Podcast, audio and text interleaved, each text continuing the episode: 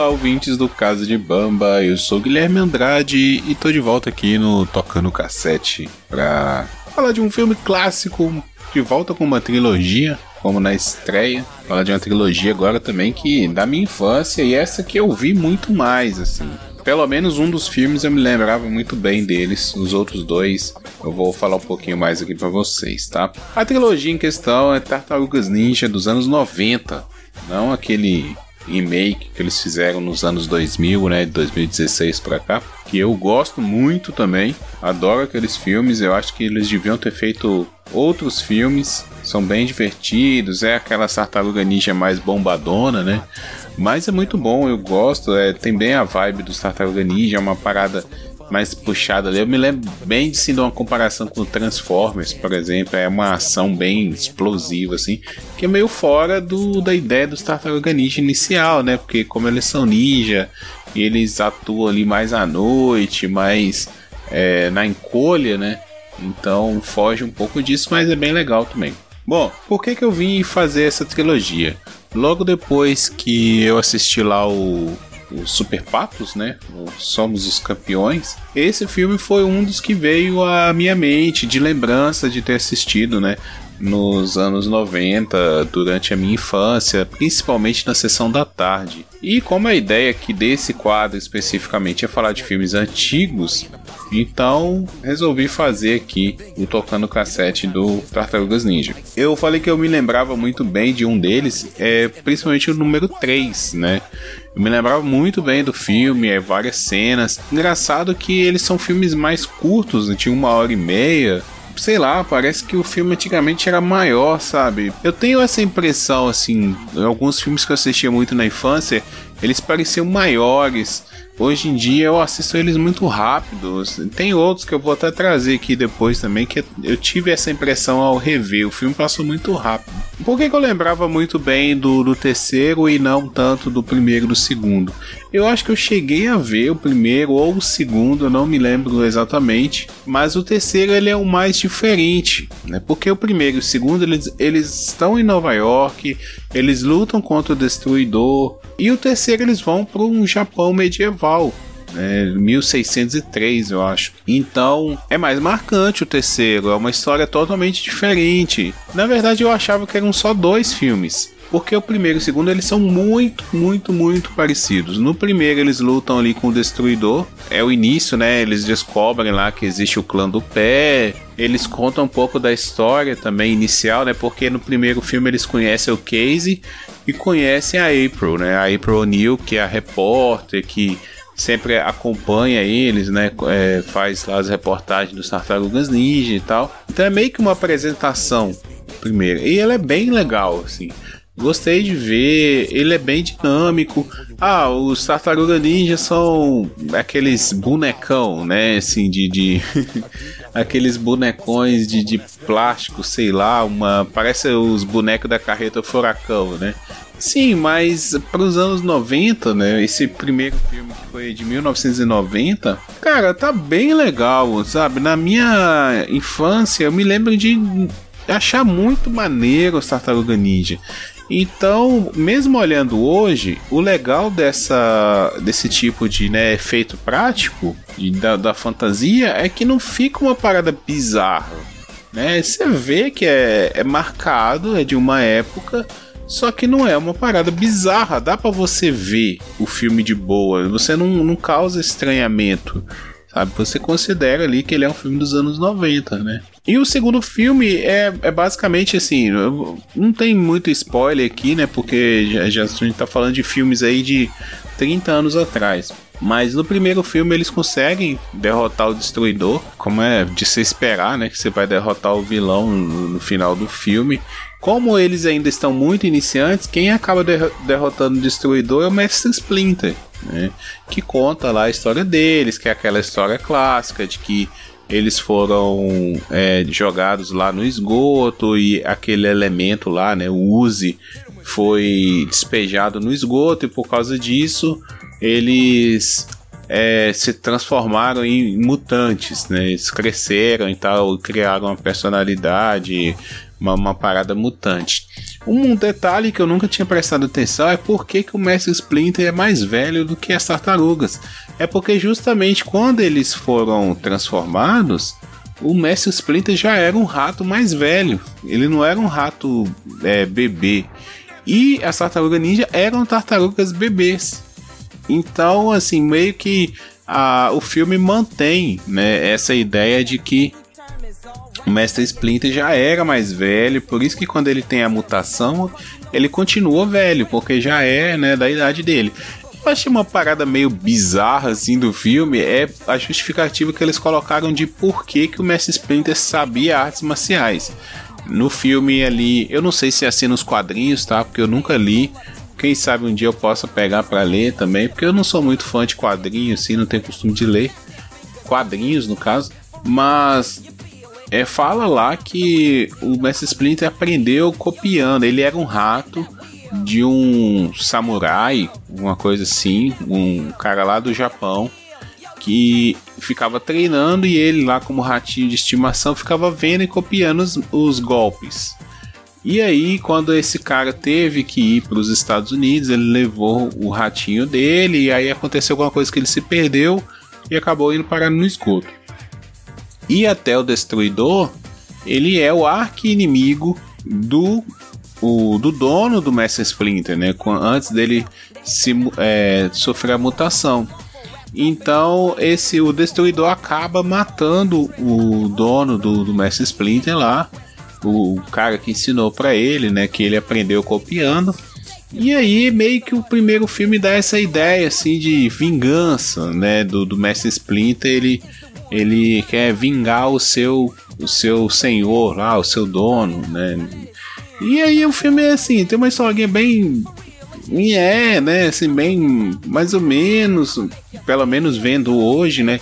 Mas eu, eu lembro de, de assistir no, no começo, a gente não tava agarrado, né? Quando você é criança, e esse filme é feito para crianças, você não tá preocupado com a história, você quer ver as tartaruga ninja, quer se divertir e tal, né? É isso que importa. No final do filme, o Mestre Splinter joga, derruba o destruidor de cima de um prédio, ele cai dentro de um caminhão de lixo e é esmagado. No segundo filme, ele ressurge.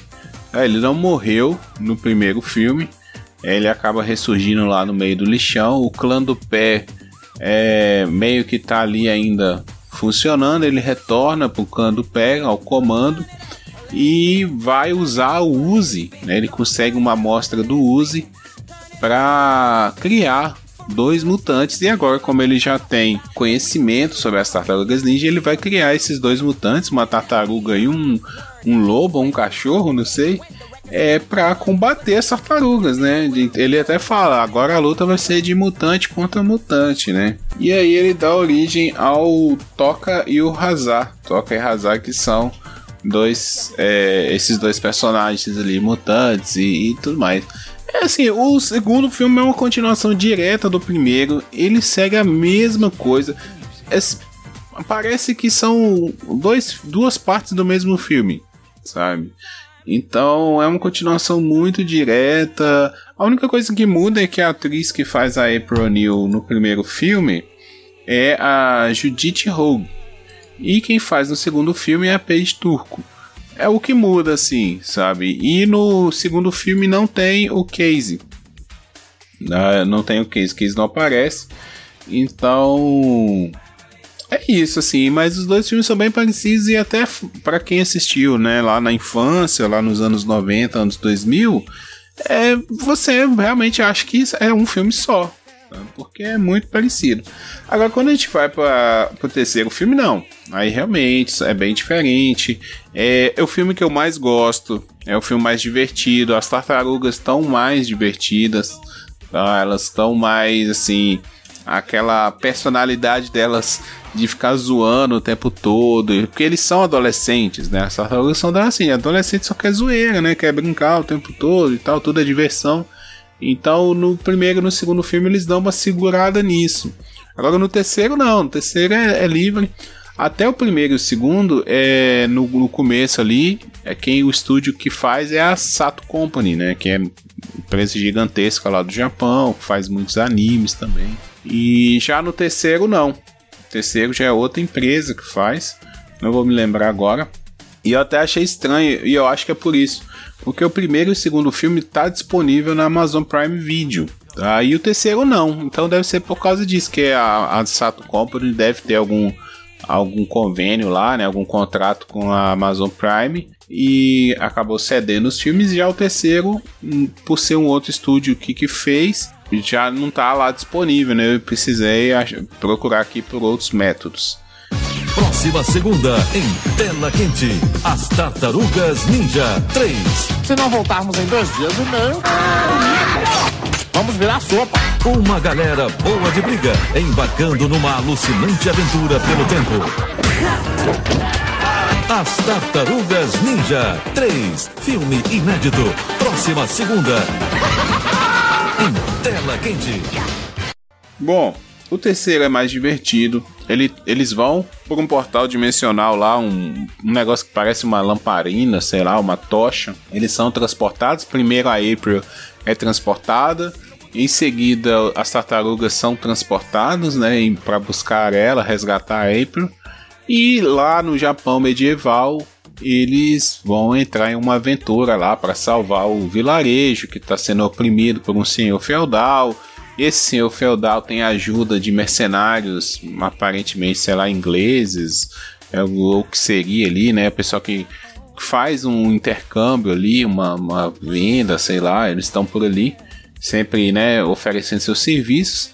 Uh, eu já li em algum lugar que já ouvi dizer também que Portugal fazia intercâmbios com o Japão, né, principalmente esse Japão medieval aí.